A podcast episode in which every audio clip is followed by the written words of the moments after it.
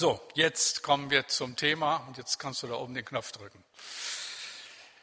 Wir hatten am ersten Abend die Frage, worum geht es eigentlich? Ich habe versucht, das zu entfalten. Ihr habt auch sicherlich festgestellt, dass sich jetzt vieles immer mal wieder wiederholt. Ich werde am Sonntag in der Predigt mehr sagen, warum Wiederholung so wichtig ist. Wir müssen einfach bestimmte Dinge immer mal wieder hören, bis wir sie dann auch uns zu eigen gemacht haben. Gestern Abend Gottes Zukunftsplan, was erwartet diese Welt? Und heute Abend nun so ein paar Details und auch noch mal ein paar grundsätzliche Dinge, vielleicht auch ein paar ganz neue Aspekte für euch. Ich hoffe zumindest, dass es auch für euch noch mal an diesem letzten Abend spannend bleibt. Himmelfahrt, Wiederkunft, Gericht und mehr. Kommen wir zu diesem dritten Thema an diesem Abend und fangen wir mit der Himmelfahrt Jesu an. Ich weiß nicht, wie es euch geht.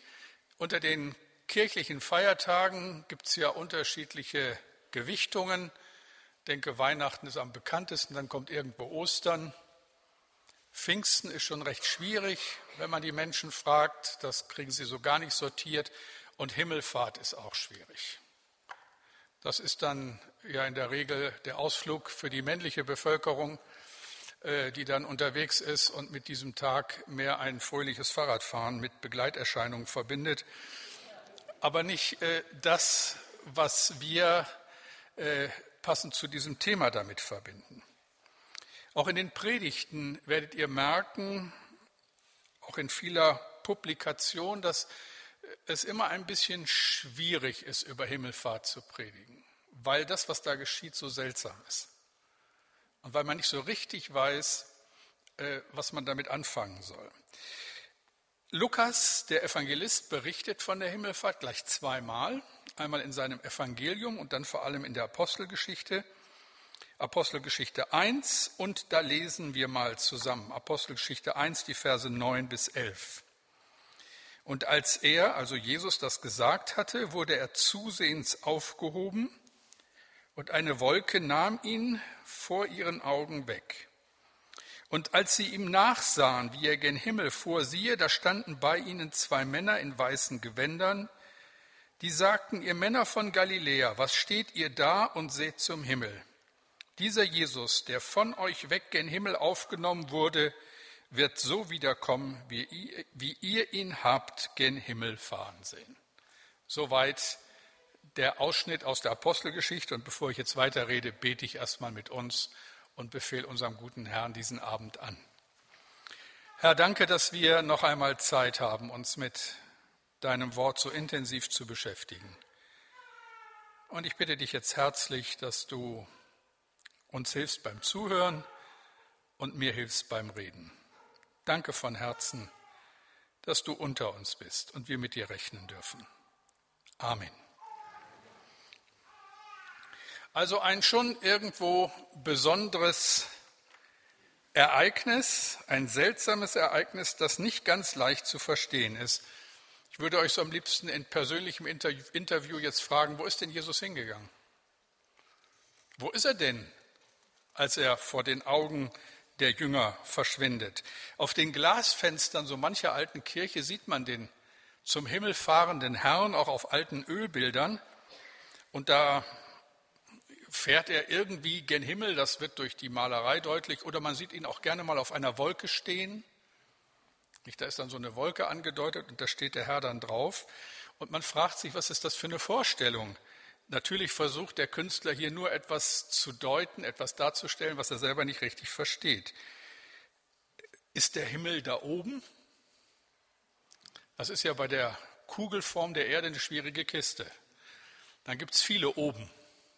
Nicht? Wo ist denn dann oben? Ist er irgendwo zwischen Mars und Venus oder vielleicht doch noch ein Stückchen weiter weg im Sternbild Orion? Ich frage so ein bisschen, ist er natürlich nicht.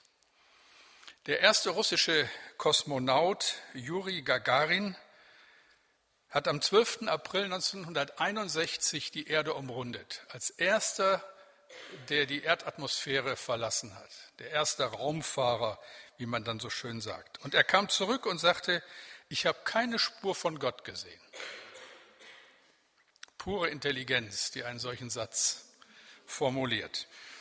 In der biblischen Kosmologie sind Himmel und Erde nicht zwei unterschiedliche Orte im selben Raum-Zeit-Kontinuum. Verstanden? Nochmal. In der biblischen Kosmologie, also in der biblischen Lehre von der Schöpfung, von der Erde, vom Kosmos, sind Himmel und Erde nicht zwei unterschiedliche Orte im selben Raum. Also hier die Erde und irgendwo ganz weit draußen der Himmel. Himmel und Erde sind in der biblischen Darstellung zwei unterschiedliche Dimensionen der guten Schöpfung Gottes. Uns fehlt etwas an Möglichkeiten, diese nächste oder übernächste Dimension mit unseren Sinnen im Moment zu erfassen. Aber sie ist mindestens so real wie die Welt, die wir in diesem Moment wahrnehmen. Deshalb bedeutet, also der Himmel steht mit der Erde in Beziehung, sodass jemand, der im Himmel ist, gleichzeitig überall auf der Erde gegenwärtig sein kann, weil es unterschiedliche Dimensionen sind. Deshalb bedeutet die Himmelfahrt Jesu, der Herr wechselt von der irdischen in die himmlische Dimension und kann jetzt überall auf der Erde gegenwärtig sein, ohne dass wir irgendwo hinreisen müssen. Denn das ist doch unser Bekenntnis, oder? Wir versammeln uns hier im Namen Jesu und sagen, danke Herr, dass du mitten unter uns bist. Das beanspruchen zur gleichen Zeit in dieser Stadt, das geht ja noch, eine ganze Reihe Menschen, schätze ich mal, in unserem Land, weltweit. Während wir bald ins Bett gehen, stehen andere auf und sprechen gerade ihr Morgengebet und sagen, danke Herr Jesus, dass du mich siehst und dass ich mit dir reden kann. Wie ist das möglich? Nun, dadurch, dass zwei unterschiedliche Dimensionen sich überlappen, miteinander zu tun haben, übrigens mehr als wir denken. Wo immer diese himmlische Welt an die irdische anklopft, kommt es zu seltsamen Begegnungen. Abraham, drei Männer, die ihn besuchen. Die sind plötzlich da und die sind dann auch wieder spurlos verschwunden. Der Engel, der die Augen der feindlichen Truppen berührt, sodass sie Elia nicht, äh, Elisa nicht finden können. Der Engel, der dem Esel den Weg verstellt. Der Esel sieht den Engel, der Biliam nicht. Viele, viele Geschichten in der Bibel sprechen von dieser Berührung. Die Hirten auf dem Felde, da war bei ihnen die Schar, die himmlischen Heerscharen und lobten Gott und sprachen. Also die irdische und die himmlische Welt stehen in einer Beziehung, aber sind noch nicht so, dass sie beliebig von uns zu durchqueren sind. Nur so, wenn wir das so annehmen, dass Bibel das so sieht, erklärt sich die Aussage unseres Herrn Matthäus 28, 20, und siehe, ich bin bei euch alle Tage bis an der Weltende. Das ist er tatsächlich. Darauf würde ich jetzt bestehen, nach allem, was wir gehört haben. Nicht nur als tröstender Gedanke, man kann ja auch so sagen, zu seinem Kind, das in die Ferne reist, um zu studieren, du, ich denke an dich, ich bin bei dir. Du bist nicht bei deinem Kind. Du bist in Bremen, dein Kind ist in Göttingen oder in Heidelberg. Du denkst an es. Und wenn wir sagen, der Herr ist bei dir, dann meinen wir nicht, der sitzt im Himmel irgendwo ganz weit weg und denkt an dich. Nein, Jesus sagt, wo zwei oder drei von euch in meinem Namen versammelt sind, da bin ich mitten unter ihnen. Und es wird sogar noch intimer. Jesus sagt, dass er in uns wohnt durch seinen Heiligen Geist.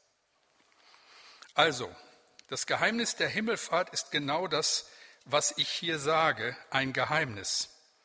Es fordert uns auf, darüber nachzudenken, was die Bibel meint, wenn sie von Himmel und Erde spricht.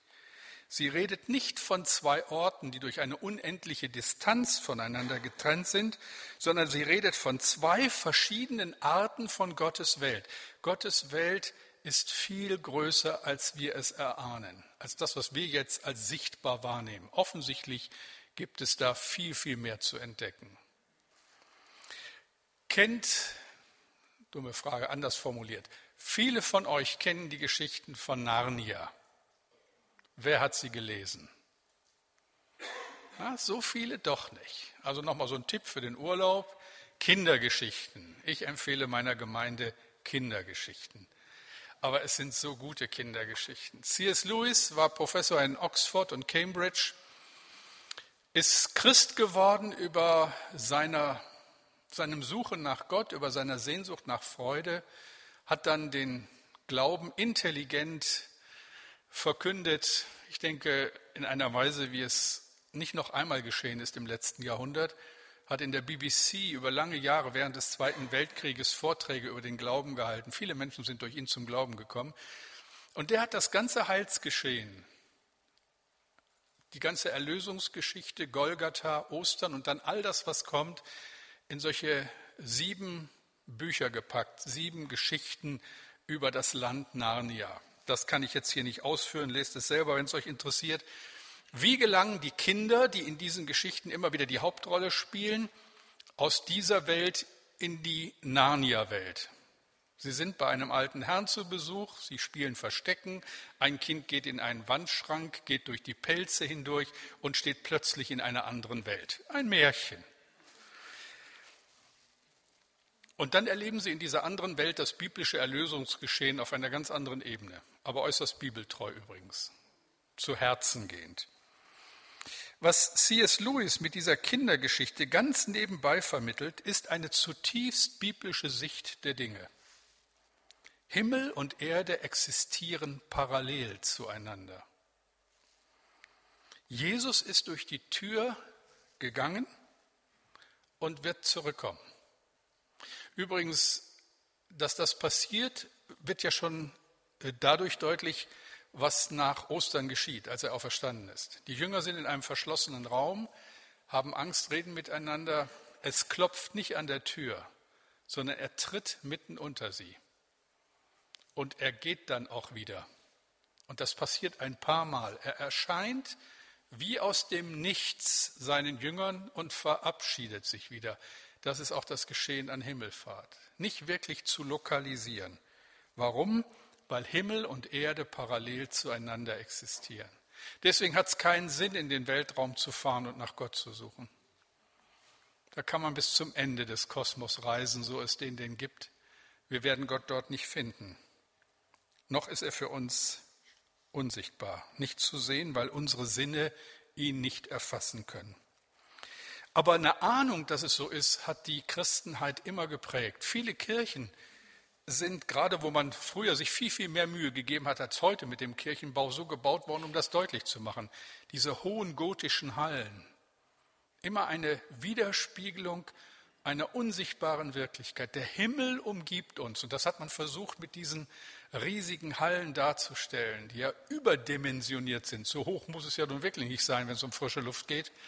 Aber das hat man ganz bewusst gemacht. Oder die vielen Bilder, die wir immer wieder an den großen Altären sehen, die Bilder der Apostel, die Bilder von berühmten Gestalten der Kirchengeschichte, die Bilder der Heiligen, all das soll deutlich machen, sie umgeben uns, nicht mehr für uns sichtbar, aber sie sind da als reale Persönlichkeiten.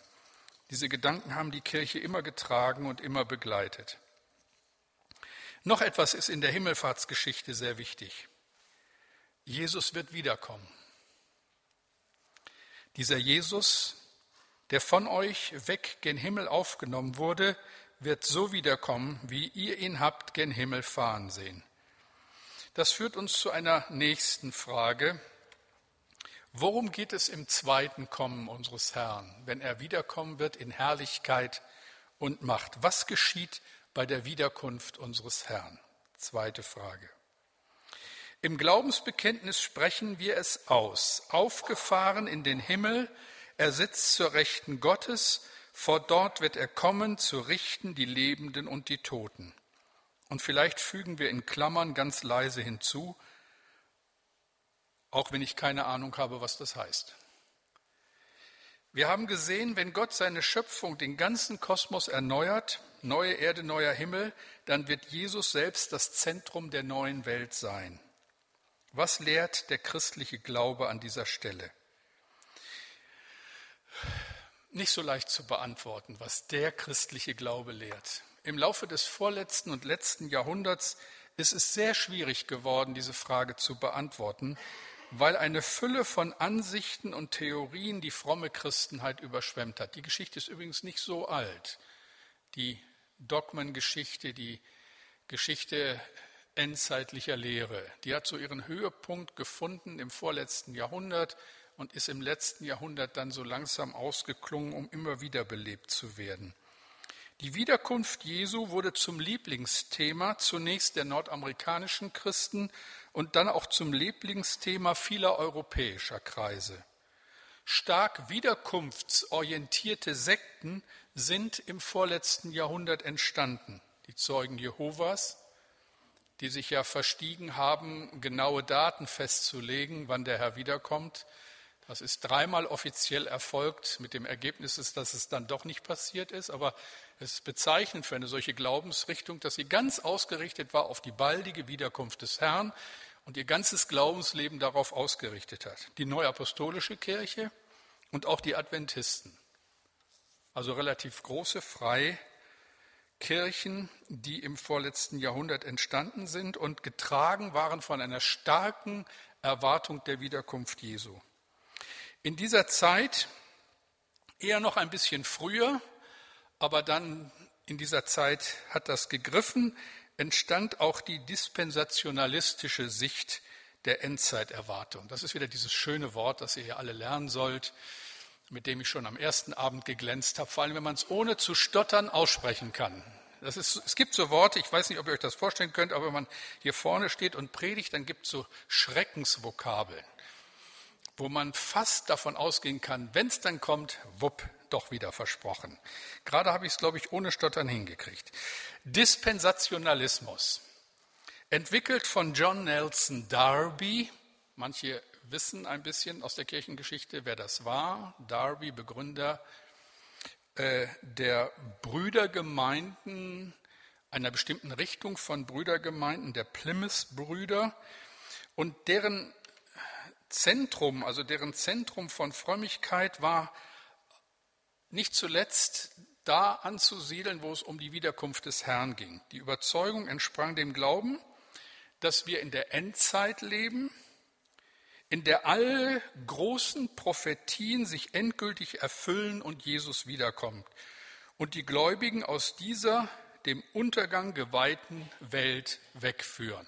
War die feste Überzeugung. Viele sagten damals, zu meinen Lebzeiten wird das noch geschehen. Ich selber bin noch in einem Klima groß geworden, wo mein Großvater, auch dann noch mein Vater, äh, eigentlich immer fest davon überzeugt waren, dass es nicht mehr so lange dauert. Ich werde nie eine Konferenz in Gelsenkirchen vergessen. Da wurde so eindringlich über die Wiederkunft Jesu gesprochen, dass es jetzt wirklich an der Zeit ist. Das waren so die ganzen Unruhen im Kalten Krieg, Mauerbau, all die Schrecknisse der 60er, dass ich nach Hause gefahren bin, so als junger Kerl, als Jugendlicher in mein Zimmer gegangen bin, habe gesagt, lieber Herr, du wirst wohl diese Woche noch wiederkommen. Jetzt will ich alles ordnen, was noch zu ordnen ist. Davon war ich irgendwo fest überzeugt. Es war so ein bisschen das Ergebnis dieser besonderen Zeit.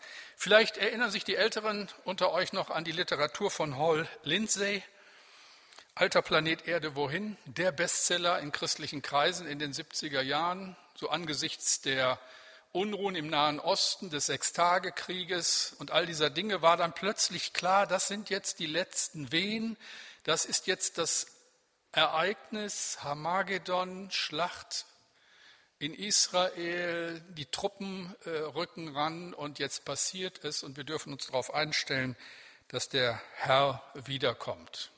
Ich weiß nicht, wie oft das Buch von Hall Lindsay verkauft worden ist, aber es stand in jedem frommen Haushalt oder in fast jedem, behaupte ich mal.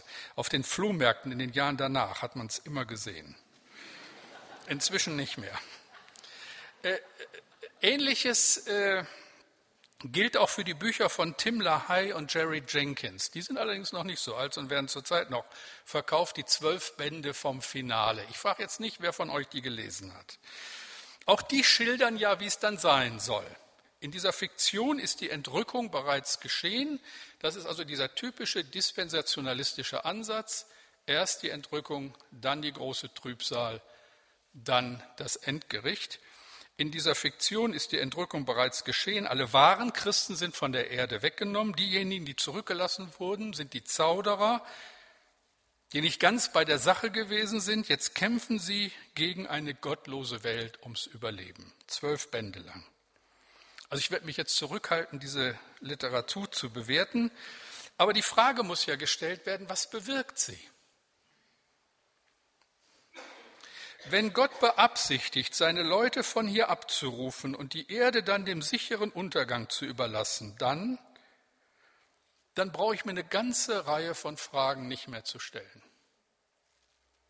Dann ist die Frage nach guter Schöpfung auch erledigt, auch nach dem Kontinuum zwischen alter und neuer Schöpfung.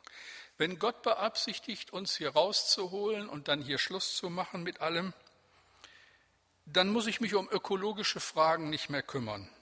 Dann mag noch so viel Öl wie will in den Golf von Mexiko fließen.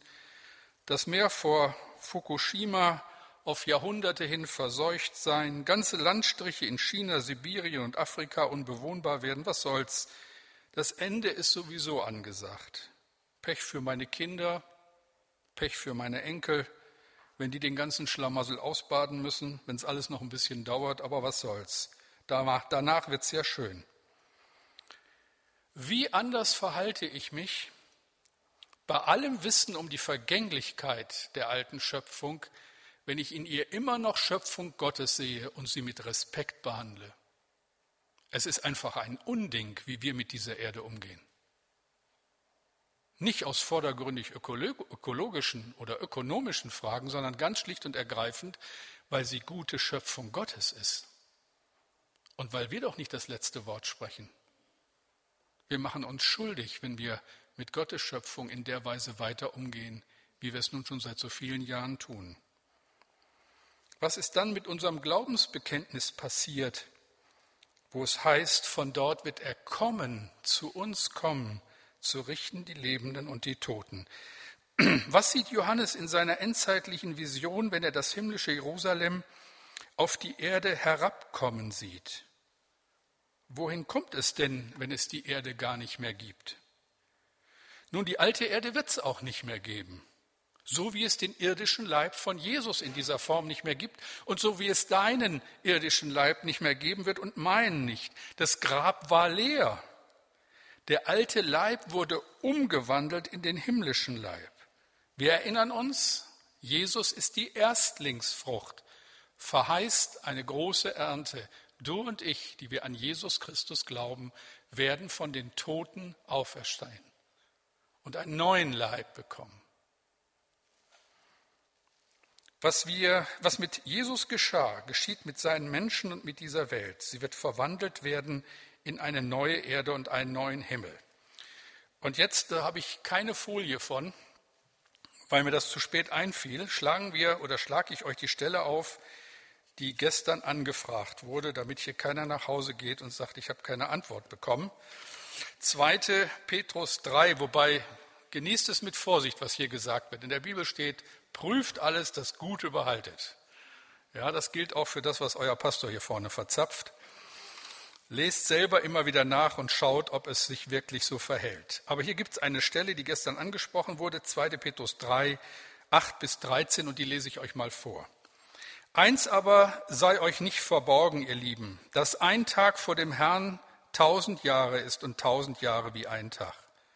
Der Herr verzögert nicht die Verheißung, wie es einige für eine Verzögerung halten, sondern er hat Geduld mit euch und will nicht, dass jemand verloren werde, sondern dass jedermann zur Buße finde. Es wird aber des Herrn Tag kommen wie ein Dieb, dann werden die Himmel zergehen mit großem Krachen, die Elemente aber werden vor Hitze schmelzen und die Erde und die Werke, die darauf sind, werden ihr Urteil finden. Wenn nun das alles so zergehen wird, wie müsst ihr dann dastehen in heiligem Wandel und frommem Wesen, die ihr das Kommen des Tages Gottes erwartet und erstrebt, an dem die Himmel vom Feuer zergehen und die Elemente vor Hitze zerschmelzen werden. Wir warten aber auf einen neuen Himmel und eine neue Erde nach seiner Verheißung, in denen Gerechtigkeit wohnt. Das ist genau das Szenario, das wir in diesen zwei Tagen versucht haben zu beschreiben. Natürlich vergeht die alte Schöpfung im Sinne von, dass sie aufhört in der Form, wie sie zurzeit besteht, zu existieren. Klaus Pache, wenn er stirbt, wird in irgendeiner Form vergehen. Wenn ich eine normale Erdbestattung bekomme, wisst ihr, was mit mir passiert? Wenn man mich verbrennt, wisst ihr auch, was mit mir passiert? Wenn sonst irgendwas passiert, Gott allein weiß es. Und mit jedem von uns, da bleibt ja nichts, was wir anpacken können. Und doch korrespondiert das, was wir hier waren, mit dem, was Gott aus uns macht. Das ist ja der Gedanke der Auferstehung. Nicht, dass das Alte konserviert wird. Da war ja mit Recht hier auch so der Einspruch, naja, aber wenn man nicht ganz so schön ist und schon ein bisschen älter und so und dann die ganze Zeit im Himmel als 95-Jähriger ist ja nun auch nicht das Pralle. Das natürlich nicht. Und auch die Erde als gefallene Schöpfung mit eben all dem, was schon verdorben ist, natürlich nicht, aber in Analogie zu der herrlichen Schöpfung, die wir jetzt wahrnehmen, wird die neue Schöpfung uns erkennen geben, es ist derselbe Schöpfer. Wir werden sie erkennen als die neue Erde, weil sie uns erinnert an die alte, so wie wir einander erkennen werden, weil das, was wir dann sehen, uns erinnert an den alten, an die alte, die dann ganz neu ist. So viel zu dieser Stelle. Wenn wir diese Sicht ablehnen, bleibt uns nur eine allegorische Auslegung all dieser Bilder und Verse, die wir bisher gelesen haben. Sie stehen für eine geistliche Wahrheit, haben aber dann keinen Bezug zu unserer Welt. Kann das sein? Wenn wir dagegen die biblischen Aussagen zu diesem Thema ernst nehmen, dann hat Gott noch etwas mit dieser Erde vor. Sie wird verwandelt in eine ewige neue Welt ohne Geschrei, ohne Angst, aber eine Welt, die wir wahrnehmen, auf der wir leben und auf der wir regieren, wie immer das aussieht. Gestern kam auch jemand von euch so ganz lieb und sagte, bloß keine Verantwortung mehr. Ich habe hier so viel Verantwortung gehabt, ich will doch im Himmel nicht schon wieder Verantwortung. Trauen wir es doch unserem großen Vater im Himmel zu, dass entsprechend deiner Persönlichkeit du die Erfüllung finden wirst, nach der du dich ein Leben lang gesehnt hast. Auf dich zugeschnitten, für dich passend. Gehen wir einen wichtigen Schritt weiter und beschäftigen uns mit dem, was in der frühen Christenheit mit dem Begriff Eschatologie bezeichnet war. Damit war die Wiederkunft Jesu innerhalb einer Generation gemeint. Wörtlich bedeutet das Wort Eschatologie die Lehre von den letzten Dingen. Damit war in der ersten Christenheit aber nicht nur die Vorstellung von Tod, Gericht, Himmel und Hölle verbunden, sondern vor allem der leidenschaftliche Glaube, dass die Geschichte unter der Leitung Gottes in eine neue Richtung geht, in eine neue Welt Gottes, wo Gerechtigkeit, Heilung und Hoffnung herrschen. Dabei dachten die ersten Christen nicht an die Zerstörung der jetzigen Welt, sondern an ihre radikale Heilung. Jesu Auferstehung sahen sie als Erstlingsfrucht, immer wieder dieser Begriff einer reichen anstehenden Ernte. Es geht also nicht nur um die Wiederkunft Jesu, sondern um die Frage, welche Zukunft Gott für unsere Welt hat und dass diese Zukunft bereits begonnen hat. Halten wir fest, Gott wird das ganze Universum erlösen, Himmel und Erde, so wie wir es verstehen. Er wird die alte Schöpfung verwandeln in eine neue. Offenbarung 21, 1 und 2. Und ich sah einen neuen Himmel und eine neue Erde, denn der erste Himmel und die erste Erde sind vergangen und das Meer ist nicht mehr. Und ich sah die heilige Stadt, das neue Jerusalem, von Gott aus dem Himmel herabkommen, bereitet wie eine geschmückte Braut für ihren Mann. Das wird der Moment sein, wo sich Himmel und Erde verbinden, wo die Dimensionen verschmelzen, wo wir ihn endlich sehen werden. Ich will ja ihn erkennen, ihn sehen, Jesus, wie du bist. Wie oft haben wir das gesungen? Wir werden Jesus sehen, ihr Lieben. Vielleicht haben wir dann sowieso keine Frage mehr. Ich gehe mal davon aus wie er wirklich ist. Noch leben wir in der Gegenwart Jesu, das ist uns bewusst. Wir sind hier heute Abend zusammen im Namen unseres Herrn, aber wir sehen ihn nicht. Nur ganz wenige haben das Vorrecht gehabt, in ihrem Leben einen Blick auf ihn werfen zu dürfen. Wir haben im Moment in der islamischen Welt das Phänomen, dass ganz viele, die zum Glauben an Christus kommen, dass das bei vielen passiert. Das ist so ein einhelliges Zeugnis in der Missionsgeschichte durch Jesus-Erscheinung. Jesus begegnet ihnen. Da tut er die Tür ein Stück auf für eine bestimmte Person und lässt sich zeigen, um dann wieder zu gehen. Da ist das wieder, diese Berührung der sichtbaren und unsichtbaren Welt. Aber in der Regel sehen wir ihn nicht. Wir sind durch den Geist Gottes miteinander verbunden, aber wir sehen Gott nicht. Wenn Jesus wiederkommt, dann werden wir im Bild gesprochen endlich denjenigen persönlich kennenlernen, den wir bisher nur aus Briefen, E-Mails und Telefongesprächen kennen. Dann werden wir wissen, zu wem die Stimme gehört. Wenn Jesus wiederkommt, dann ist es wichtig, und die Bibel betont das an dieser Stelle, ob im Himmelfahrtsbericht oder in Offenbarung 21, nicht wir gehen zu ihm, sondern er kommt zu uns. Dabei unterscheidet die Schrift zwei Hauptrichtungen. Er wird wiederkommen und er wird als Richter wiederkommen. Und das ist jetzt ganz wichtig. Beschäftigen wir uns zunächst mit dem Wiederkommen. Eine Stelle, die wir lesen müssen, scheint hier dem bisher Gesagten zu widersprechen. 1. Thessalonicher 4, 16 bis 17. Denn er selbst, der Herr, wird, wenn der Befehl ertönt, wenn die Stimme des Erzengels und die Posaune Gottes erschallen, herabkommen vom Himmel und zuerst werden die Toten, die in Christus gestorben sind, auferstehen. Danach werden wir, die wir leben und übrig bleiben, zugleich mit ihnen entrückt werden auf den Wolken in die Luft dem Herrn entgegen und so werden wir bei dem Herrn sein alle Zeit. So tröstet euch mit diesen Worten untereinander. Also doch Wolken, doch Luft, doch irgendwo hier oben rumschwirren? Da muss man ja dann schon kritisch fragen, widerspricht nicht dieser Text dem bisher Gesagten? Wenn ja, dann müssen wir, es ist ja, man muss ja die Konsequenzen seiner Auslegung bedenken und sich dann fragen, verstehe ich das wirklich richtig? Wenn ja, dann müssen wir von folgendem Szenario ausgehen. Jesus kommt wieder. Wir werden von dieser Erde weggenommen und schweben mit Jesus irgendwo hin. Wohin wissen wir nicht. Sofort ist doch klar, denke ich mal, hoffe ich, dass hier ein Bild beschrieben wird, das wir nur im Zusammenhang mit den schon genannten Stellen richtig verstehen können. Es ist übrigens eine ganz, ganz wichtige Wahrheit bei eurem persönlichen Bibelstudium und bei allem, was wir hier in der Gemeinde tun.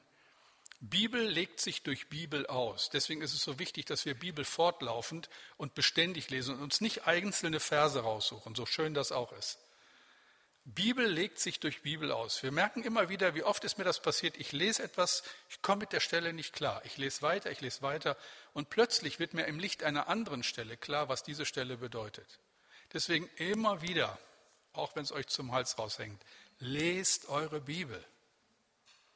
Das ist besser als die ganze Literatur, die auf uns einstürmt und auch die Buchempfehlungen, die wir hier immer wieder geben und die ich euch gebe, ist alles schön aber nur, wenn ihr die Bibel darüber nicht vernachlässigt. Seid in eurer Bibel zu Hause.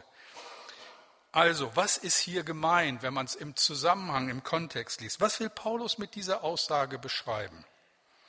Wenn in alter Zeit, und die Bibelstelle, die ich gerade gelesen habe, wurde in alter Zeit geschrieben, wenn in alter Zeit der König eine Stadt besuchte, dann wäre es absolut respektlos gewesen, ihn erst im Inneren der Stadt zu empfangen. Wenn die Bewohner ihn angemessen begrüßen wollten, dann zogen sie aus der Stadt dem König entgegen, begrüßten ihn vor der Stadt, um ihn dann in allen Ehren in die Stadt zu führen. Wenn Paulus von der Begegnung mit dem Herrn in der Luft spricht, dann geht es eben nicht darum, dass die geretteten Gläubigen irgendwo in der Luft schweben bleiben, von der Erde entfernt. Nein, es geht darum, nachdem sie herausgegangen sind dem Herrn entgegen, werden sie ihn königlich in seinen Herrschaftsbereich begleiten, also zurück an den Ort, von dem sie gekommen sind. Das ist der Sinn dieser Stelle. Erinnern wir uns noch einmal an Philippa 3, Vers 20. Bibel legt Bibel aus. Philippa 3,20, unser Bürgerrecht aber ist im Himmel, woher auch wir erwarten den Heiland, den Herrn Jesus Christus. Ihr erinnert euch, Bürger von Rom zu sein bedeutete damals nicht, dass alle nach Rom zogen, sondern dass man in der Stadt, in der man wohnt, als Bürger dieser Stadt lebte. Das hat für uns mit der Auferstehung begonnen. Das ist bereits Wirklichkeit. Wir sind, obwohl noch auf dieser alten Welt, bereits potenziell Bürger einer ganz anderen Welt. Unsere Heimat ist auf der neuen Erde, im neuen Himmel. Die Vollendung dieser neuen Welt Das Leben auf der erneuerten Welt steht allerdings noch aus, genauso wie die Erneuerung unseres Leibes auch noch aussteht. Wir müssen alle sterben, egal wie gläubig wir sind. Aber die, die an Jesus Christus glauben, werden auferstehen zum ewigen Leben. Das ist unsere Hoffnung. Das bekennen wir. Also ich wiederhole das immer wieder, auch wenn euch das dann nach drei Tagen wirklich genug ist, ist aber auch nachher Schluss. Die Verheißung besteht nicht darin, dass Jesus einfach innerhalb der gegenwärtigen Weltordnung wieder erscheinen wird, sondern darin, wenn Himmel und Erde auf die neue Weise verbunden werden, die Gott verheißen hat, dann wird Jesus uns erscheinen und wir werden ihm erscheinen und auch uns gegenseitig in unserer eigenen wahrhaftigen Identität. Das muss ich euch nochmal vorlesen, weil mir das ganz wichtig ist und mir sehr wichtig scheint. Wenn Himmel und Erde auf die neue Weise verbunden werden, wie Gott verheißen hat, dann wird Jesus uns erscheinen. Und wir werden ihm erscheinen und auch uns gegenseitig in unserer eigenen wahrhaftigen Identität. Das Problem unseres Miteinanders ist doch, ehrlich, bei allem Bemühen, bei aller Hilfe, die Gott uns gibt, wenn wir uns über eine lange Zeit kennen, dann bleibt nichts verborgen und dann ist es ganz schön mühsam manchmal mit uns. Die Menschen, die uns am meisten faszinieren, ärgern uns irgendwann. Und die, die uns ganz toll fanden, wollen irgendwann nichts mehr mit uns zu tun haben. Je länger wir intensiv miteinander zusammen sind, desto mehr erkennen wir, wie fehlbar wir sind und wie wir es uns immer wieder verderben, bei allem Bemühen, es recht zu machen und versagen und nicht den richtigen Ton finden und wieder mal über die Stränge schlagen und wieder mal was sagen, was man nicht hätte sagen sollen. Muss ich euch ja nicht weiter beschreiben, kennt ihr doch alle. Ich glaube aber, wenn ich den Herrn richtig verstehe, dass all das, in der Auferstehung von uns abfallen wird wie ein schmutziges Kleid, weil keine Sünde mehr da ist. Und wir werden einander erscheinen in der Identität, wie Gott sich uns gedacht hat. Die Gemeinschaft auf der neuen Erde wird nicht mehr getrübt durch Sünde. Und darauf freue ich mich. Das kann ich mir gar nicht ausdenken. Das macht was mit mir. Denn das ist doch oft das meiste, worunter wir leiden. Wir geben uns Mühe, dass alles harmonisch läuft und wollen uns vertragen. Und es haut einfach nicht hin. Und wir werden schuldig. Und könnten darüber verzweifeln, gerade wenn wir eine hohe Verantwortung für andere Menschen haben. Das hört auf. Das ist vorbei.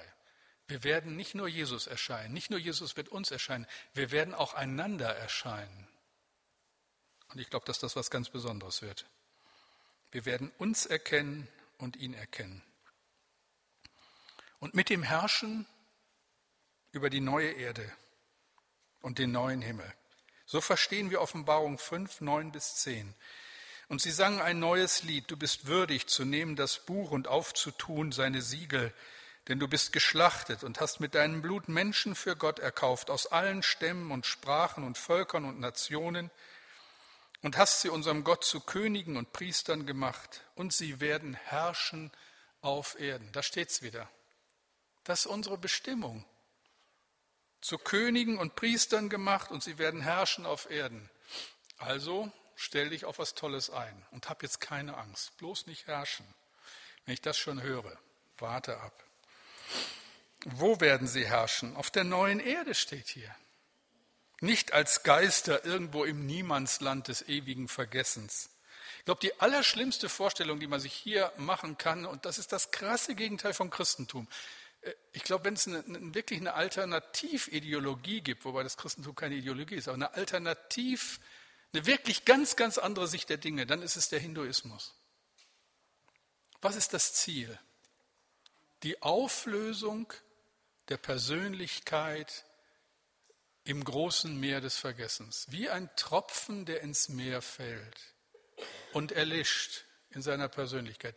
Das ist das Ziel meines Lebens.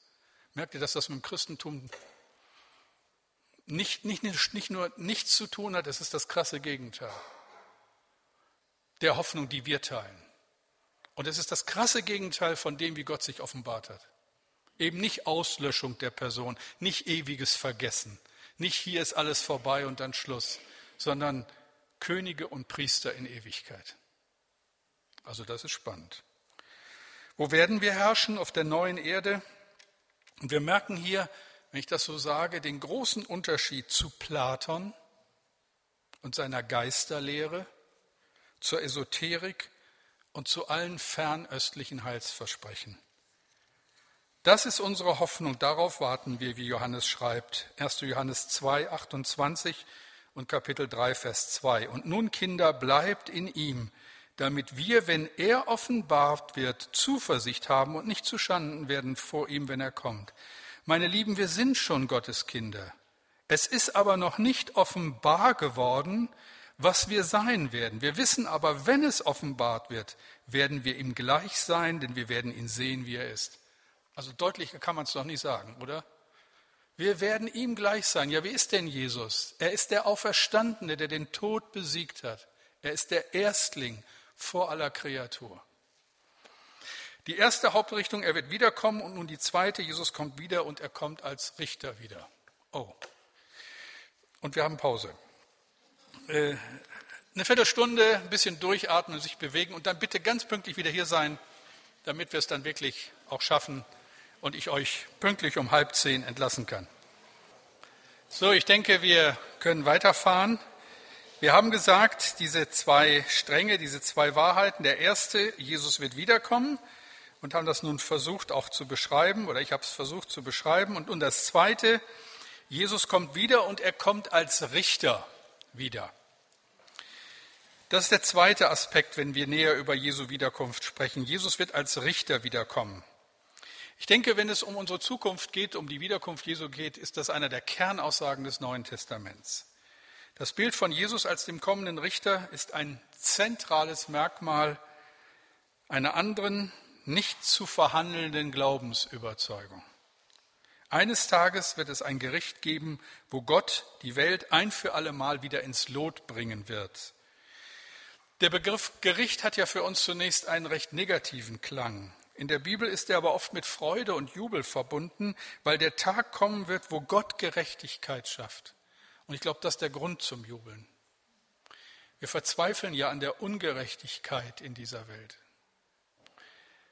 Wenn ich könnte, würde ich manchmal nicht mehr Nachrichten gucken. Manchmal halte ich es nicht mehr aus. Und wenn man dann auch noch so miterlebt, was zwischenmenschlich läuft, was in einer Stadt läuft, was was, was Leute, um Gewinnmaximierung äußerste zu erreichen, mit Menschen machen, wie ungerecht es zugeht, wie unglaubliche Summen verbraten werden, während auf der anderen Seite Menschen verhungern und nicht wissen, wie sie den neuen Tag erleben sollen. Wenn so viel Unrecht zwischenmenschlich passiert, wo wir, die wir auch manchmal vorgeben, Kinder Gottes sein, zu sein, so hart miteinander ins Gericht gehen, all diese Dinge, Gott wird kommen und Gerechtigkeit schaffen und Gericht sprechen. In unserer Welt, wo so viel Böses geschieht, so viel Tyrannei, Arroganz und Unterdrückung, wird der Tag kommen, wo das Böse in seine Schranken verwiesen wird. Angesichts einer gefallenen Welt, in der das Böse triumphiert, muss ein guter Gott ein Gott des Gerichts sein, sonst ist er kein guter Gott. Wenn nicht, wenn er nicht der Richter ist, gibt es keine Hoffnung dann ist alles egal. Das ist das Argument gegen dieses, naja, da ist dieser strafende Gott und wie ist das vereinbar mit dem Gott der Liebe und, und, und. Es muss klar sein, ein guter Gott kann nur ein gerechter Gott sein. Sonst ist alles egal. Dann kannst du machen, was du willst. Dann lass uns essen und trinken, denn morgen sind wir tot. Dann überleben die Starken. Dann haben die Nazis recht. Aber nicht die Christen.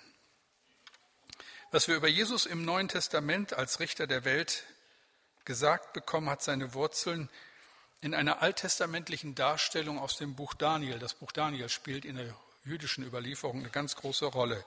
Da werden die bösen Mächte als unheilvolle, riesige Tiere beschrieben, die das Volk Gottes zu vernichten drohen, bis der auftritt, der uralt ist. Ich lese euch mal die Stelle oder ihr seht sie hier vorne auch, könnt sie mitlesen, Daniel 7, die Verse 21 und 26 und 27. Und ich sah das Horn kämpfen gegen die Heiligen und es behielt den Sieg über sie, bis der kam, der uralt war und Recht schaffte den Heiligen des Höchsten und bis die Zeit kam, dass die Heiligen das Reich empfingen. Danach wird das Gericht gehalten werden. Dann wird ihm seine Macht genommen und ganz und gar vernichtet werden. Aber das Reich und die Macht und die Gewalt über die Königreiche unter dem ganzen Himmel wird er dem Volk der Heiligen und des Höchsten gegeben werden, dessen Reich ewig ist und alle Mächte werden ihm dienen und gehorchen. Ach, bei solchen Sätzen, da atme ich immer durch. Das finde ich unglaublich. Im Neuen Testament ist dann klar, wer der hier beschriebene Menschensohn ist und seine Rolle, die er einnimmt für diese Welt. Er ist der, dem alle Macht gegeben wird. Er wird als der Messias, als der von Gott Bevollmächtigte vorgestellt. In Jesaja 11 erzeugt sein Einfluss eine Welt, in der der Löwe und das Lamm friedlich beieinander liegen. Im Psalm 2 zittern die Nationen, wenn der Messias seinen Thron besteigt. Für die ersten Christen war sonnenklar, Jesus ist der Messias, Jesus ist derjenige, der Gottes Welt wieder in Ordnung bringen wird. Das ist Kern christlicher Verkündigung.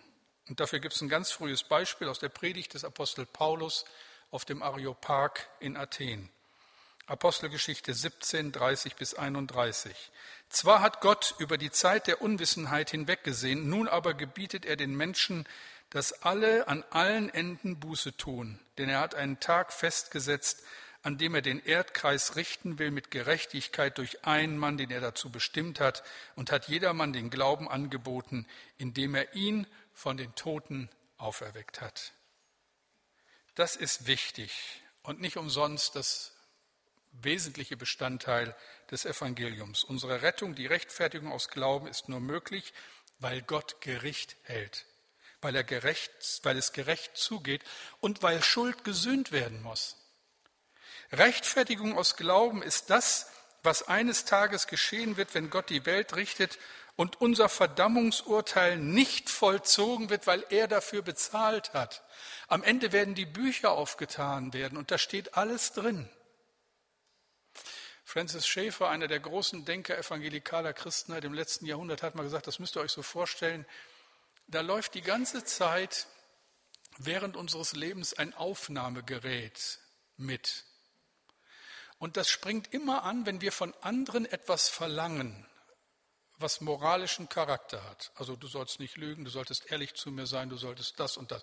Also immer da, wo wir eine moralische, ethische Erwartung an einen anderen haben. Und dieses Band oder diese Festplatte, würden wir heute sagen, die wird im Endgericht abgespielt. Und wenn du dann fragst, nach welchen Kriterien werde ich denn hier verurteilt, wird dieses Band abgespielt und dann, so steht es in Römer 1, wird das zum Kriterium, was du ein ganzes Leben lang von anderen verlangt hast. Meint hier jemand, er hätte eine Chance?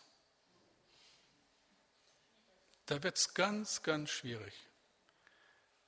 Das ist übrigens dann auch im letzten die Gerechtigkeit Gottes, wenn immer so gesagt wird, das ist mit denen, die nie was von Jesus gehört haben und so weiter. Zunächst einmal, wenn wir dieses Kriterium anlegen an eine gefallene Schöpfung, an einen, an einen Menschen, die sich von Gott losgesagt haben, dann ist das schlüssig, was Paulus sagt. Da ist keiner, der Gutes tut, auch nicht einer. Da haben wir alle das Gericht verdient. Und da sieht keiner gut aus. Keiner von uns. Und wir sollten deshalb sehr, sehr vorsichtig sein mit dem, was wir immer von anderen verlangen. Und selber hauen wir genauso daneben. Nur an anderer Stelle. Und das vergessen wir so schnell. Das wird aufgetan werden am Ende der Zeiten. Und der Teufel wird aufstehen als Staatsanwalt und sagen, hier ist die Akte Pache, ich lese mal vor, ich beantrage Todesstrafe. Ewige Trennung von Gott für alle Zeiten. Und ich kann kein Wort antworten. Ich habe nichts zu meiner Entschuldigung vorzubringen. Und dann, wenn wir in diesem Bild weiter beschreiben dürfen, steht Jesus auf und sagt, alles richtig aber die Schuld ist bezahlt. Dafür habe ich mein Leben gelassen. Und nur deshalb leben wir. Und da spricht die Bibel vom Buch des Lebens, das aufgeschlagen wird. Und jeder, der da drin steht, wird nicht verurteilt werden. Und wann stehst du drin? Wenn Jesus dein Heiland ist. Wenn dir klar ist, ich bin ein Verlorener und ich bin nur gerettet, wenn er mich rettet. Genauso ist aber auch klar, dass wenn man diesen Weg ausschlägt, es keine Rettung gibt. Rechtfertigung aus Glauben ist das, was eines Tages geschehen wird, wenn Gott die Welt richtet und unser Verdammungsurteil nicht vollzogen wird, weil er dafür bezahlt hat. Ohne Gericht keine Gnade. Paulus knüpft in seiner Verkündigung bei Jesus an und seinen denkwürdigen Worten in Johannes 5. Und das solltet ihr euch anhören. Ich lese euch das vor. Johannes 5, 22 bis 30. Denn der Vater richtet niemand, sondern er hat alles Gericht dem Sohn übergeben, damit sie alle den Sohn ehren, wie sie den Vater ehren. Wer den Sohn nicht ehrt, der ehrt den Vater nicht, der ihn gesandt hat. Wahrlich, wahrlich, ich sage euch, wer mein Wort hört und glaubt dem, der mich gesandt hat, der hat das ewige Leben und kommt nicht in das Gericht, sondern er ist vom Tode zum Leben hindurchgedrungen. Wahrlich, wahrlich, ich sage euch, es kommt die Stunde und ist schon jetzt, dass die Toten hören werden die Stimme des Sohnes Gottes und die sie hören werden, die werden leben. Denn wie der Vater das Leben hat in sich selber, so hat er auch dem Sohn gegeben, das Leben zu haben in sich selber und er hat ihm Vollmacht gegeben, das Gericht zu halten, weil er der Menschensohn ist. Wundert euch darüber nicht, denn es kommt die Stunde, in der alle, die in den Gräbern sind, seine Stimme hören werden und werden hervorgehen, die Gutes getan haben zur Auferstehung des Lebens, die aber Böses getan haben zur Auferstehung des Gerichts. Ich kann nichts von mir aus tun. Wie ich höre, so richte ich, und mein Gericht ist gerecht, denn ich suche nicht meinen Willen, sondern den Willen dessen, der mich gesandt hat. Grundsätzlich halten wir fest, das ist die gute Nachricht, weil derjenige, der schlussendlich die Welt ausfegen wird, kein hartherziger Tyrann ist, sondern ein Schmerzensmann, der mit seinem eigenen Leben für unsere Schuld bezahlt hat.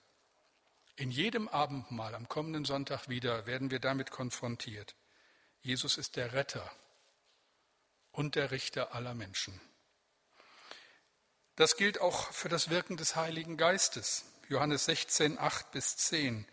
Und wenn er, der Heilige Geist, kommt, wird er der Welt die Augen auftun über die Sünde und über die Gerechtigkeit und über das Gericht, über die Sünde, dass sie nicht an mich glauben, über die Gerechtigkeit, dass ich zum Vater gehe und ihr mich hinfort nicht seht, über das Gericht, dass der Fürst dieser Welt gerichtet ist. Spät haben wir, ein bisschen Zeit haben wir noch. Zwei Dinge, weitere Fragen, die noch zu klären sind, auf die ihr wahrscheinlich auch noch wartet. Die erste Frage noch einmal haben wir auch immer wieder angedeutet, aber hier nochmal grundsätzlich, was geschieht mit unserem Körper? Und die zweite Fegefeuer, Paradies, Himmel, Hölle, was ist das? Ich sage schon an dieser Stelle, spätestens an diesem Punkt habe ich gemerkt, wenn die Gemeinde mir nochmal ein paar Tage in der Stille schenkt, müssen wir Fortsetzung machen, weil vieles ist ja jetzt angeschnitten und äh, ich habe das jetzt gesagt, damit ihr zur Gemeindeleitung geht und sagt, beurlaubt unseren Pastor mal für zwei Wochen, damit er sich, zu, ihr wisst schon Bescheid. Danke. Man muss ja die Lobby sich schaffen, damit sowas möglich ist. Widmen wir uns denn nochmal der ersten Frage, was geschieht mit unserem Körper? Es gibt bei den vielen Versuchen, die letzten Dinge zu beschreiben, in der Theologie keine einheitliche Meinung darüber, was mit unserem Körper nach dem Tode passiert. Das Neue Testament macht aber klare Aussagen zu diesem Thema. Paulus spricht über die Erlösung unseres Leibes. Römer 8, 23. Nicht aber allein sie, die Schöpfung, auch wir selbst, die wir den Geist als Erstlingsgabe haben, seufzen uns in uns selbst und sehnen uns nach der Kindschaft der Erlösung unseres Leibes. Hier steht nicht Vernichtung unseres Leibes. Hier steht Erlösung unseres Leibes. Es ist klar geworden, was diese Aussage meint. Dem Volk Gottes ist eine neue körperliche Existenz verheißen, die Erfüllung und Erlösung unseres zeitlichen, gegenwärtigen Lebens. Kolosser 3, 1 bis 4. Seid ihr nun mit Christus auferstanden, so sucht, was droben ist. Wo Christus ist, sitzen zur Rechten Gottes. Trachtet nach dem, was droben ist und nicht nach dem, was auf Erden ist, denn ihr seid gestorben und euer Leben ist verborgen mit Christus in Gott. Wenn aber Christus, euer Leben, sich offenbaren wird, dann werdet ihr auch offenbar werden mit ihm in Herrlichkeit. Da korrespondiert ständig das, was mit Jesus geschehen ist, mit dem, was mit uns geschehen wird. Worauf will ich hinaus? Nach allem, was im Neuen Testament zu lesen und bisher zu betrachten war, ist die Ansicht, dass der Mensch nach seinem Tod ohne Zwischenetappe entweder in den Himmel oder in die Hölle kommt, zu kurz gegriffen. Wohl verlässt er diese Welt und als Kind Gottes betritt er den Raum der Gegenwart Gottes. Aber die schlussendliche Auferstehung hat noch nicht stattgefunden. Das Gericht hat noch nicht getagt. Der Herr ist noch nicht wiedergekommen. Also anstatt vage vom Himmel zu sprechen, sollten wir von der Auferstehung reden und das Thema Himmel hier richtig einordnen. Zunächst kommt eine Zeit in der Gegenwart Jesu. Heute wirst du mit mir im Paradiese sein. Und dann kommt all das, was wir versuchen hier zu beschreiben. Ich denke, die klarste und stärkste Passage ist wohl Römer 18 und 11, lese ich euch noch einmal. Wenn aber Christus in euch ist, so ist der Leib zwar tot um der Sünde willen, der Geist aber ist Leben um der Gerechtigkeit willen. Wenn nun der Geist dessen, der Jesus von den Toten auferweckt hat, in euch wohnt, so wird er, der Christus von den Toten auferweckt hat, auch eure sterblichen Leiber lebendig machen durch seinen Geist, der in euch wohnt. Also deutlicher geht's doch nicht. Da steht's doch nun. Unsere sterblichen Leiber werden wieder lebendig gemacht werden. Wir werden nicht zu Geistern, sondern unsere sterblichen Leiber werden lebendig gemacht. Wir erhalten wie Jesus einen Auferstehungsleib. Und dann, jetzt wird es noch weiter spannend, und persönlich muss ich so sagen, als ich in meinen, meiner Klausur da an diese Stelle gekommen bin, hätte ich fast aufgegeben. Ich habe gedacht, ich kann nicht mehr. Es war so viel, was man hier komprimieren und zusammenschreiben musste. Zu viel stürzte an Fragen da auf mich ein. Vieles auch, was mich immer beschäftigt hat und was ich nie befriedigend beantworten konnte. Geht es dann sofort in den Himmel mit uns oder was kommt dazwischen und, und, und. Ich wag's mal, euch ein wenig zu verunsichern oder vielleicht nach dem, was ihr bisher gehört habt, überhaupt nicht mehr. Eine erste Stelle und eine andere Auslegung, auch das habe ich euch am ersten Abend schon gesagt, Johannes 24, 2. In meines Vaters Haus sind viele Wohnungen. Wenn es nicht so wäre, hätte ich dann zu euch gesagt, ich gehe hin, euch die Städte zu bereiten. Dieser Text wurde in der Regel mit dem endgültigen Aufenthalt im Himmel verbunden, auch von Pastor Pache. Aber das griechische Wort, das hier steht, Monai, wird im Griechischen meist für einen kurzen Halt während einer Reise benutzt. Demnach würde Jesus hier auf einen Ort hinweisen, einen Ort in der Gegenwart Gottes, wo die Gläubigen auf den Zeitpunkt warten, wo sie auferstehen. Das würde dann auch zu der Stelle im Thessalonicher Brief passen, die ich euch vorgelesen habe, dass die, die später sterben, denen nicht zuvorkommen, die schon gestorben sind oder umgekehrt. Die andere Stelle ist die Deutung des Berichts vom Karfreitag. Neben Jesus hängt ein Verbrecher, der ihn bittet, denke an mich, wenn du in dein Reich kommst. Und was sagt Jesus? Lukas 23, 43 sprach zu ihm, wahrlich, ich sage dir, heute wirst du mit mir im Paradies sein. Das heißt, dieser Mann wechselt aus dieser Welt in diesen Zustand des Wartens auf die Wiederkunft und Auferstehung. Wenn wir hier den Himmel meinen, dann setzt irgendwo die Zeit aus und das ganze beschriebene Geschehen in der Offenbarung über das Endgericht passt nicht mehr dazu. Die Aussage, in der ewigen Welt gibt es keine Zeit, entbehrt, auch wenn ich sie eine Zeit lang selbst vertreten habe, jeder biblischen Begründung. Sie ist reine Spekulation, um bestimmte Ungereimtheiten zu harmonisieren, wenn man das in den Himmel kommen sofort nach dem Tod ansetzt. Die Aussage in der Schrift vor Gott sind tausend Jahre wie ein Tag, relativiert die Zeit, hebt sie aber nicht auf. Und, sehr interessant übrigens nebenbei bemerkt, in der jüdischen Tradition ist das Paradies nicht der Himmel, sondern ein glücklicher Garten, ein Ort der Stille und Besinnung, während man den Anbruch eines neuen Tages erwartet. Viele andere Stellen bekommen, wenn wir von einer Zwischenzeit zwischen unserer irdischen Existenz und der Auferstehung sprechen, eine klare Bedeutung. Und damit ihr nicht meint, euer Pastor wäre nach 2000 Jahren auf eine ganz neue Auslegung gekommen, die Sicht der Dinge, die ich euch jetzt hier so dargestellt habe, ist älter als die Auslegung, die den meisten von euch vertraut sind. Die alte Kirche hat die Dinge so gesehen und sieht sie bis heute so. Und noch eine zweite Frage, und dann soll es genug sein, Und dann ist die Zeit auch vorbei. Fegefeuer, Paradies, Hölle, was ist denn nun damit? Bis ins 16. Jahrhundert glaubten die Christen, die Kirche sei in drei Abteilungen aufgeteilt. Da ist die triumphierende Kirche, die aus den Heiligen bestand, die beim Herrn waren und auf die Auferstehung warteten. Dorthin sind einige auf direktem Weg gelangt, andere waren, nachdem sie eine gewisse Zeit an einem anderen Ort verbracht hatten, dem Fegefeuer dorthin gelangt. Die hoffende Kirche ist die im Fegefeuer. Das ist ein ziemlich komplexes Thema.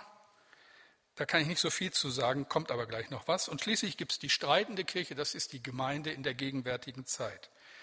Zum Fegefeuer, um es kurz zu machen, weil da ja auch nachgefragt wurde.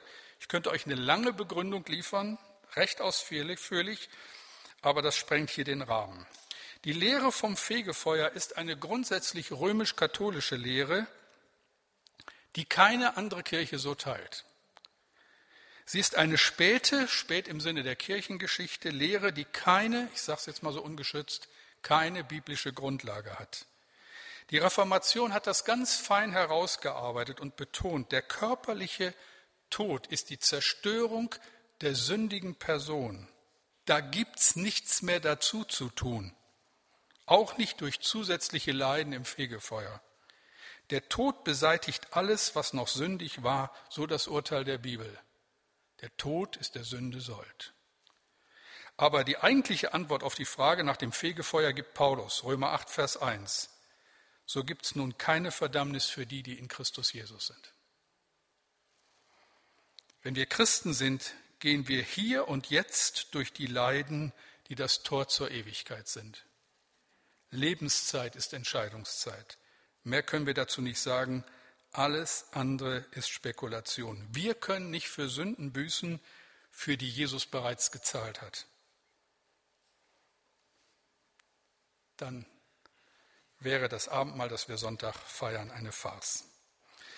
Zum Paradies noch einmal das, was wir schon beschrieben haben. Alle verstorbenen Christen sind heute und jetzt in einem Zustand erholsamen Glücks, um mal jemanden zu zitieren. Und es muss wunderschön sein. Paulus schreibt, Philippa 1, 23, denn es setzt mir beides hart zu.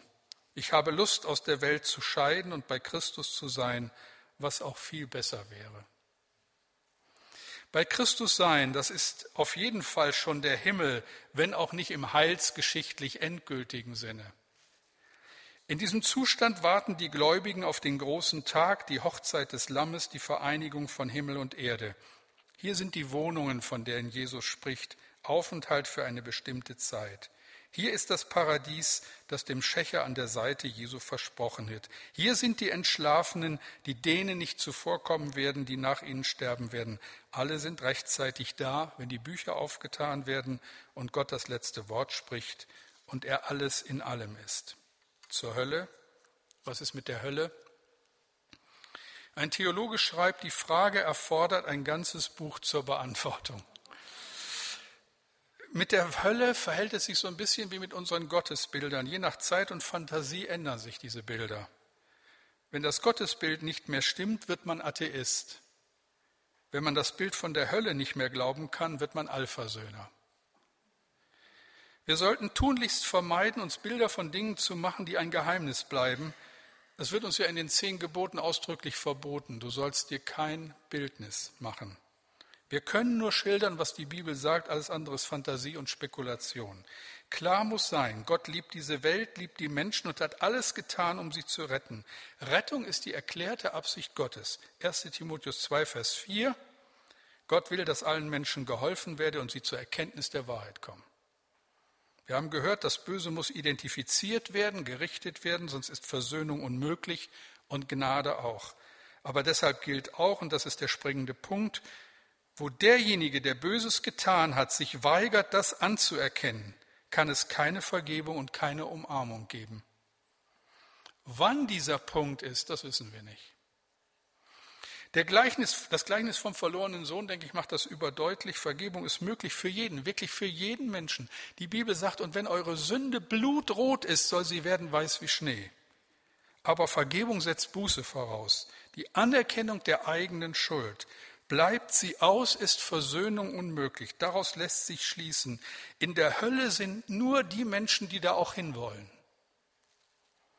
Es sind Menschen, die so weit auf Abwege geraten sind, dass sie das Flüstern der guten Nachricht, alle lauten und leisen Versuche der Liebe Gottes, sie zu retten, zurückgewiesen haben. Solche Menschen werden nach ihrem Tod aufgrund ihrer eigenen Entscheidung Wesen werden, die einmal Menschen waren, es aber nun nicht mehr sind. Kreaturen, die aufgehört haben, überhaupt noch Träger des Ebenbildes Gottes zu sein. In der Hölle sind nur die, die in der Hölle sein wollen. Kleine Buchempfehlung am Rande. Äh, die große Scheidung von C.S. Lewis ist ein äußerst hilfreiches Buch, wer sich mit diesen Gedanken mal beschäftigen möchte. Soweit, ich fasse zusammen. Wir hatten drei Tage intensiven Bibelstudiums in der Hoffnung, dass ihr das überlebt. Im Einklang von Altem und Neuen Testament wird deutlich, dass die wichtigste und zentralste Frage, die Frage nach Gottes Absicht der Rettung und Neuschöpfung der ganzen Welt und damit des ganzen Kosmoses ist. Die Frage muss lauten, wie wird Gottes neue Welt entstehen? Und dann, wie werden wir Menschen zu dieser Erneuerung der Schöpfung beitragen und wer von uns wird daran beteiligt sein? Es ist eine sehr persönliche Frage und wert immer wieder gestellt zu werden wirst du den Schöpfer anbeten und dabei entdecken, dass es, was es heißt, vollständig und herrlich Mensch zu werden und seine heilende und verändernde Liebe zu reflektieren? Oder wirst du die Welt anbeten, wie sie ist, und dabei dich selbst hochspielen, indem du dich den Mächten des Vergnügens und der Selbstsucht preisgibst? Vielleicht geht es gar nicht so sehr um die Frage, wie du und ich in den Himmel kommen, sondern um die Frage, ob wir bereit sind, Gott zu dienen, wenn er seine Schöpfung durch Menschen erlösen und erneuern will. Dann erledigt sich die Frage nach der zukünftigen Herrlichkeit von alleine. Darf ich euch daran erinnern, was die Bestimmung der Kinder Gottes ist? 1. Petrus 2, Vers 9. Ihr aber seid das auserwählte Geschlecht, die königliche Priesterschaft, das heilige Volk, das Volk des Eigentums, das ihr verkünden sollt die Wohltaten dessen, der euch berufen hat von der Finsternis zu seinem wunderbaren Licht. Und Offenbarung 5, 9 bis 10. Und sie sangen ein neues Lied. Du bist würdig zu nehmen das Buch und aufzutun seine Siegel, denn du bist geschlachtet und hast mit deinem Blut Menschen für Gott erkauft, aus allen Stämmen und Sprachen und Völkern und Nationen und hast sie unserem Gott zu Königen und Priestern gemacht und sie werden herrschen auf Erden. Soweit.